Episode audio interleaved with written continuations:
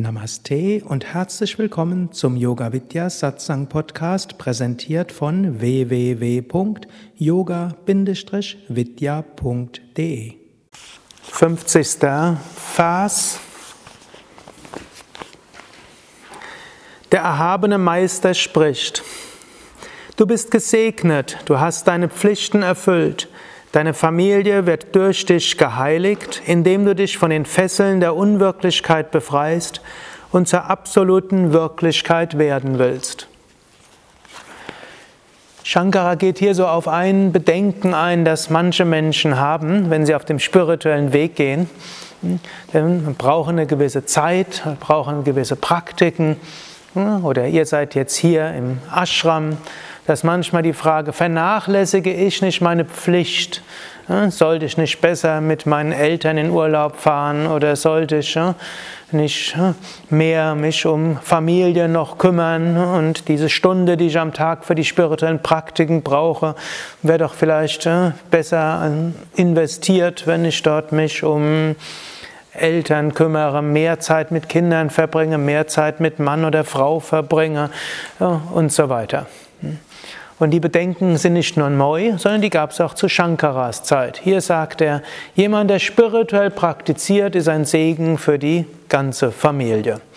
Zum einen dadurch, dass wir spirituell praktizieren, bekommen wir Prana, Energie und davon profitieren die anderen auch. Und zum anderen, er sagt hier, jemand, der sich von den Fesseln der Unwirklichwissenheit befreit und zur absoluten Wirklichkeit wird, der heiligt die ganze Familie. Klingt jetzt erstmal hm, vielleicht nicht ganz nachvollziehbar, aber ist ein Beispiel für alle. Und jeder, jeder Mensch kommt irgendwann ins Leiden. Jeder Mensch wird irgendwann hm, in Kontakt kommen mit Alter, Krankheit und Tod. Und wenn dann in der direkten Familie jemand ist, der spirituell gewachsen ist, das gibt Trost für alle anderen. Ich kenne es gar nicht selten, dass Menschen von ihren Eltern erstmal kritisiert wurden, aber dann, wenn die Eltern alt werden, wenn sie pflegebedürftig sind oder kurz vor dem Tod stehen, dann sagen sie, ja, du hast mir so helfen können. Daher sollte niemand ein schlechtes Gewissen haben, dass er eine Stunde am Tag mit Praktiken verbringt und ab und zu mal in einen Ashram geht, um dort Wochenende oder Urlaub zu verbringen. Im Gegenteil, es gibt kaum etwas, was man Besseres tun könnte für die Familie wie auch für den ganzen Weltfrieden. Ein Vater mag Söhne oder Töchter haben, die seine Schulden bezahlen können, aber kein anderer als er selber vermag ihn von den Fesseln des Geburtenkreislaufs zu befreien. Also hm, derjenige, der spirituell praktiziert, der kann helfen, dass auch die Eltern auf dem spirituellen Weg etwas voranschreiten und wenn Eltern oder andere Familienangehörige sterben, dann suchen sie in ihrem Feinstoffkörper diejenigen auf, die spirituell sind, um von ihnen Kraft zu bekommen. Das Wesen der absoluten Wirklichkeit muss man mit dem Auge wahrer Einsicht selber erfassen. Man kann es nicht durch die Augen eines Gelehrten erfahren. Die Schönheit des Mondes kann nur mit eigenen Augen geschaut werden. Wie könnte man sie durch die Augen anderer sehen? Hier sagt er auch, trotzdem muss jeder sich selbst um die höchste Verwirklichung kümmern. Hm? Weder kann ein Lehrer des Sadhana für den Schüler machen, noch ein Sohn des Sadhana für den Vater, noch eine Frau des Sadhana für den Mann und so weiter. Damit sagt er auch, obgleich äh, einer in der Familie Segen für die ganze Familie ist, sollte man jetzt auch nicht zu viel Zeit damit verbringen, einen einzigen Familienangehörigen jetzt irgendwie kunstvoll zum Yoga zu bringen. Es gibt so viele andere, die bereiter dafür sind.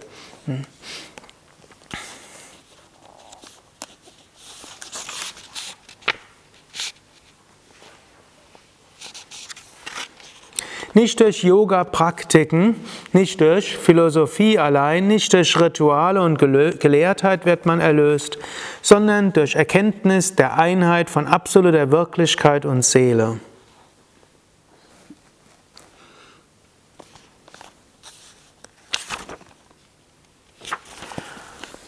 Gut, also nach diesen einleitenden Worten nochmals diese Bewusstheit.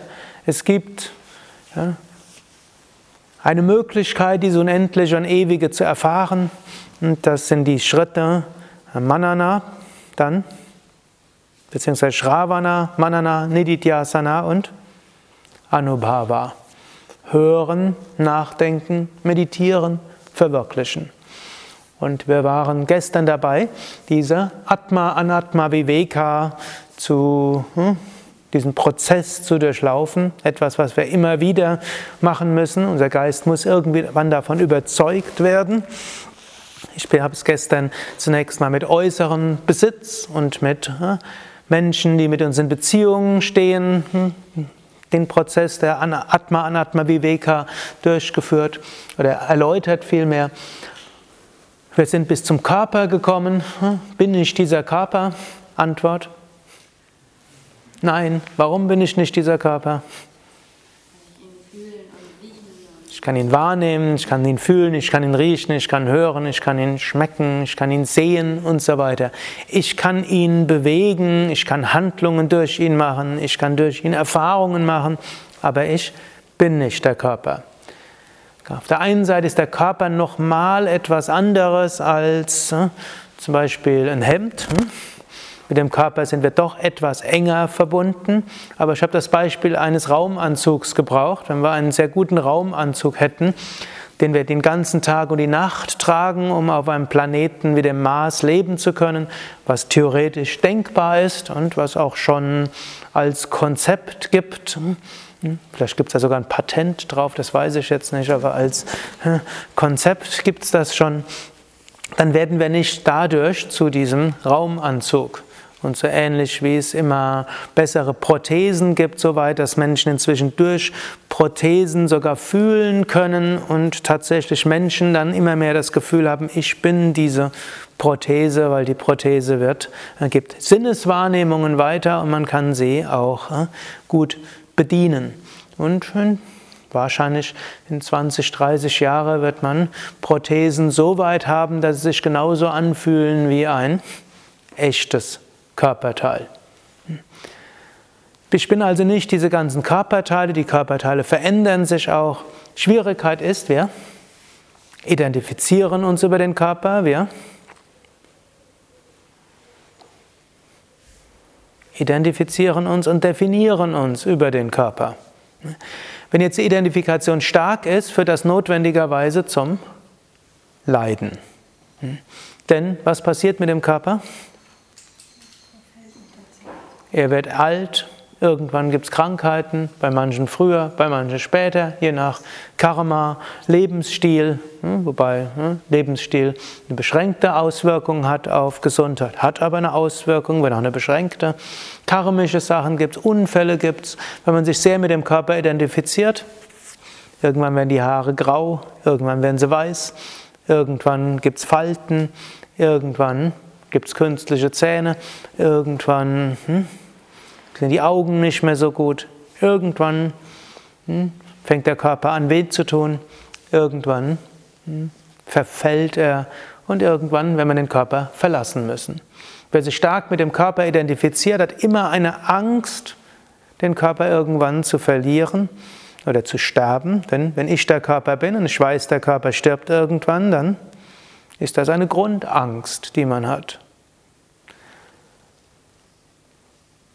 Wenn wir dagegen wissen, der Körper ist ein großartiges Instrument und in diesem Leben unser Karma auszuarbeiten, unser Dharma zu erfüllen und Erfahrungen zu machen und zu wachsen, sind wir dankbar für den Körper, wir wirken durch den Körper, aber wir sind nicht der Körper. Wir können den Körper als, großartiges, als großartige Leihgabe ansehen, ist eigentlich noch besser als Geschenk, denn Geschenk gehört einem ja, aber der Körper gehört einem nicht. Warum gehört er einem nicht? Ist doch mein Körper. Ist nicht der Körper von Hari Priya oder. Hm? Er kann zu jeder Zeit genommen werden. Er kann zu jeder Zeit genommen werden. Es braucht dort nicht, dass jemand den Körper kauft, hm? sondern plötzlich ist er weg. Kann ganz schnell gehen. Des Weiteren, wenn wir uns mit dem Körper identifizieren, dann wollen wir natürlich, dass der Körper von anderen anerkannt wird. Hm? Wird er geschmückt und alles Mögliche gemacht und man freut sich, ja, ah, siehst du toll heute aus. Hm? Und die Frisur, die du gerade hast, unglaublich schön. Und äh, wo gibt es das Make-up? Und äh, deine Haare oder die nicht, das Nichtvorhandensein deiner Haare, das macht dich so männlich oder so weiblich oder hm, so jung oder so weise oder hm, was weiß ich, was Menschen dort alle. Hm? Man kann sagen, auch der Körper ist eine Ausdrucksform, man kann ihn also schmücken und man kann dort alles Mögliche machen mit den Haaren. Auch für Menschen ist ja der Körper so eine Art Kunstwerk und Ausdruck. So kann man ja auch sehen. Aber wenn man sagt, ich, und spirituelle Aspiranten sind oft sehr viel mehr mit dem physischen Körper konfrontiert, als sie das zunächst mal sich selbst zugeben. So schön, leicht zu sagen, ich bin nicht der Körper, aber wenn dann erzählt wird, äh, chronische Krankheit oder jetzt hat man so viel Yoga gemacht und hat Rückenschmerzen oder Nackenschmerzen. Spätestens da merkt man, wie viel man sich identifiziert oder mit der Vorstellung identifiziert, wenn man Yoga übt, wird man nie krank. Wenn man Yoga übt, wird man seltener krank, Krankheiten dauern nicht so lange und so weiter, gibt es viele empirische Studien. Aber wer von euch ist, seitdem er Yoga gemacht hat, schon mal krank geworden? Ja. Ab und zu passiert. Es gibt Menschen, die werden nicht krank. Wer hat die letzten fünf Jahre gar keine Krankheit gehabt? Hm? Also drei Menschen hier gibt es durchaus. Hm? Aber jetzt habe ich es doppelt Jetzt hast du doch, also das gehört auch bis jetzt. Ne?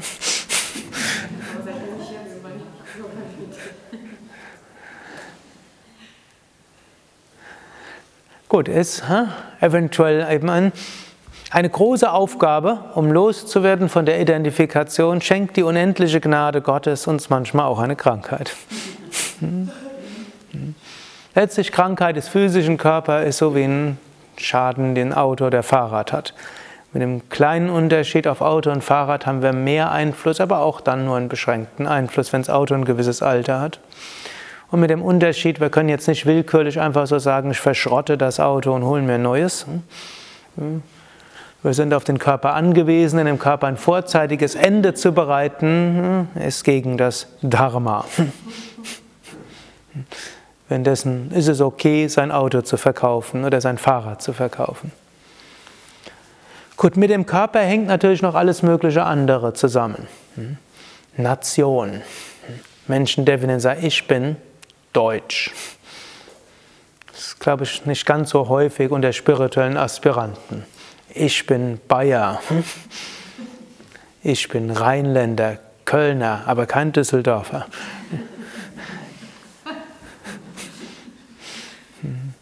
Oder ich bin männlich, ich bin Mann, ich bin Frau. Ich glaube, unter spirituellen Aspiranten ist das mit die, eine ganz große Identifikation.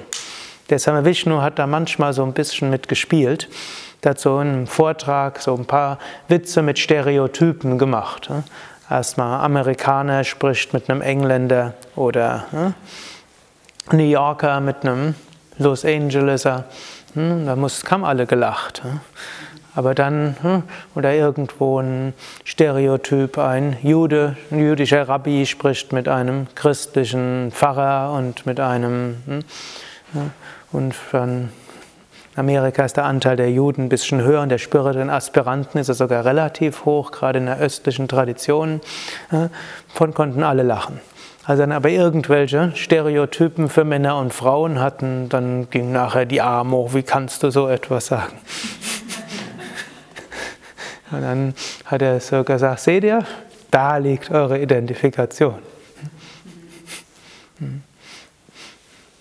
De facto hat der Same Vishnu keine Stereotype gehabt im Umgang mit Männern und Frauen. Es gab im Gegenteil gab es recht viele Zentrumsleiterinnen unter seinen Acharyas gab es genauso viele Frauen wie Männer und im Unterrichten und was auch immer. Für Same Vishnu gab es überhaupt nicht die Frage der Gleichberechtigung, hat sie alle gleichberechtigt behandelt. Nur manchmal wollte er uns zeigen, wo liegen die Identifikation. Hm? Gut, bin ich. Ich habe ja heute auch in dem, in dem Nirvana Shatakam Vortrag etwas darüber gesprochen. Auch natürlich die Identifikation mit Persönlichkeit im Sinne von, bin ich Künstler?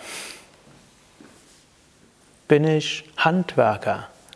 Bin ich intellektuell? Antwort? Ja oder nein? Nein. Ich kann beobachten die, den Intellekt. Ich kann beobachten, wie der Intellekt sich manifestiert. Der Intellekt kann sich auch ändern. Der kann stärker werden, er kann aber auch schwächer werden. Aber jemand, der sich mit seinem Intellekt identifiziert, oh, ich bin so klug, was wird bei dem passieren? Der will natürlich, dass erstens das, womit man sich identifiziert, will man erstens, dass es von anderen anerkannt wird. Du bist, ein, du bist so klug und intelligent. So eine kluge Abhandlung habe ich noch nie gehört vorher. Zweitens will er natürlich all das tun, was sein Intellekt weiter stimuliert. Er will mit intelligenten Menschen zusammen sein. Er will keine Routinetätigkeit machen und mit ignoranten Menschen möglichst wenig zu tun haben und er hat große Angst, dass der Intellekt weniger wird. Und wenn er irgendwann dann merkt, ich kann mir Dinge nicht so schnell merken und intellektuelle Diskurse von Jüngeren, denen kann ich nicht mehr so folgen wie früher. Oder jemand, der, Musiker ist, ne, der hat, identifiziert sich, der will natürlich Applaus bekommen für seine Musik. Ne.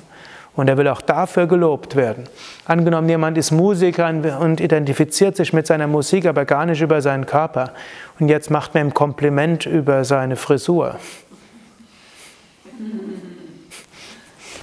Der äh, fühlt sich sogar gekränkt, die sehen meine Frisur. Was soll das? Oder er wird kritisiert oder gelobt für äh, das Essen, das er gekocht hat. Wenn er sich nicht damit identifiziert, dann reichlich. Aber wehe, man sagt ihm, wie du heute das, deine Geige gespielt hast, du hast schon mal besser gespielt. Und natürlich ein Musiker will auch musizieren, will, will nach Möglichkeit viel üben und natürlich auch sein Geld damit verdienen. Ich kannte mal einen Musiker, hm, der hat auch wunderschön Mantras gesungen. Aber wenn jemand falsch Mantras gesungen hat, hat er den Raum verlassen, weil er gesagt hat, da wird sein Ohr ruiniert. wenn er Disharmonien zuhören muss, dann äh, das stört ihn. Und ja, war ein hm, Hornspieler und irgendwann mal hat er eine Zahnarztbehandlung gehabt und dann ist das Gefühl aus den Lippen verschwunden. Das war ganz schlimm für den. Da hat zwar seine Lippen äh, versichert gehabt mit damals einer Million Mark. Das heißt, wenn das Gefühl weggeblieben wäre, hätte er eine Million Mark bekommen. Das war 1981 eine Menge Geld. Und damals waren noch die Zinsen so hoch, der hätte nie mehr im Leben arbeiten brauchen. Das war das Beste, was einem spirituellen Aspiranten passieren kann. Aber das hat ihn in den Grundfesten seines Wesens erschüttert. Gut, er hat er noch mit dem gut, dann hat er noch Gesangunterricht genommen, weil das anscheinend noch auch ohne die Lippen gern hat gedacht, dann kann er dann künftig äh, singen, aber irgendwie Horn war schon etwas anderes. Ne? War auch bei den Münchner Philharmoniker der Haupt-Solohornist dort. Und dann hat er den Same Vishnu gefragt, was er machen soll. Gut, da hat ihm dann gesagt, er soll Gerstensuppe essen unter allen Sachen. Und dann hat er soll, soll einfach weiter üben, soll jeden Tag drei Stunden Horn spielen. Hm? Die anderen haben alle geraten, Frühverrentung beantragen und die eine Million Euro, eine Million Mark kassieren. Sam Vishnu hat ihm gesagt, soll einfach weiter üben. Und tatsächlich, nach, nach ein paar Wochen kam das Gefühl zurück und nach, ein paar, nach zwei Monaten war es wieder vollständig zurück. Aber es war für ihn eine sehr eine spirituelle Erkenntnis, wie sehr er sich über die Musik definiert hat. So, Selbsterkenntnis ist der erste Weg zur Besserung. Manchmal ist auch Humor eine gute Weise, damit umzugehen. Man schaut, womit man sich identifiziert und man fängt an zu Lachen über sich. Man kann ja nicht auslachen, aber irgendwo so ein bisschen lächeln. Ah, damit identifiziere ich mich. Ah, damit identifiziere ich mich. Ah, damit identifiziere ich mich. Hm? Nun kann man drüber lachen. Und so wie man drüber lacht, ist die Identifikation ein bisschen weniger.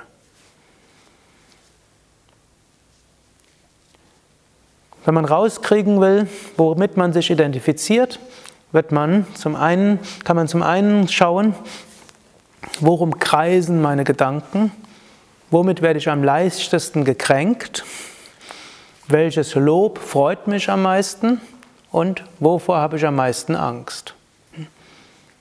Bei all dem kommen, wird man Identifikationen feststellen können. Vielleicht sogar, wo habe ich am meisten mögen und nicht mögen die mit dem größten Vehemenz verbunden sind. Und wenn man das mag, dann kann man entweder, wie im Raja Yoga, würde man dann anfangen am Mögen und Nichtmögen arbeiten, danach würde man hm, an der Identifikation arbeiten und danach an der Unwissenheit selbst. Oder im Jnana Yoga würde man am der Identifikation direkt arbeiten und sagen, neti, neti, nicht dies, nicht dies. Wir können es beobachten, können uns bewusst werden, ja, da ist meine Identifikation. Und indem wir uns nicht damit, indem wir das erkennen, können wir sie manchmal lösen und manchmal können wir auch feststellen, Identifikation ist noch sehr stark. Hm? Shankara gibt im weiteren Verlauf des Vivekachudamani noch mehr Weisen, wie wir uns vor den Identifikationen lösen können. Ja, gibt es noch einige schöne Methoden. Hariam Tatsat.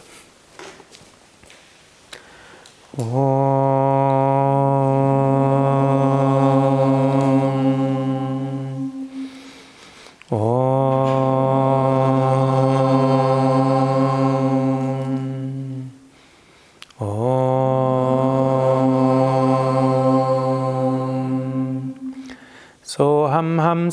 Paramahamsa Paramatma Chinmayoham Satchit Ananda Swarupoham Soham Brahma Om.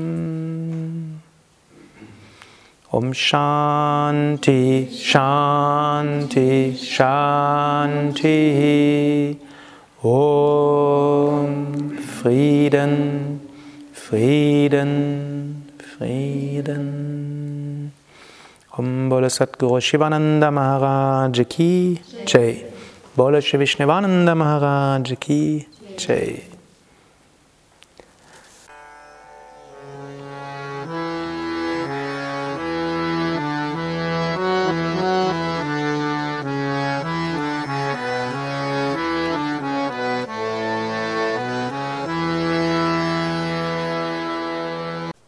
Das war die aktuelle Ausgabe des Yoga Vidya Satsang Podcasts. Mehr Informationen zum Yoga über Yoga-Seminare, Yoga-Workshops, Yogakurse, Vorträge zu Spiritualität und Meditation unter www.yoga-vidya.de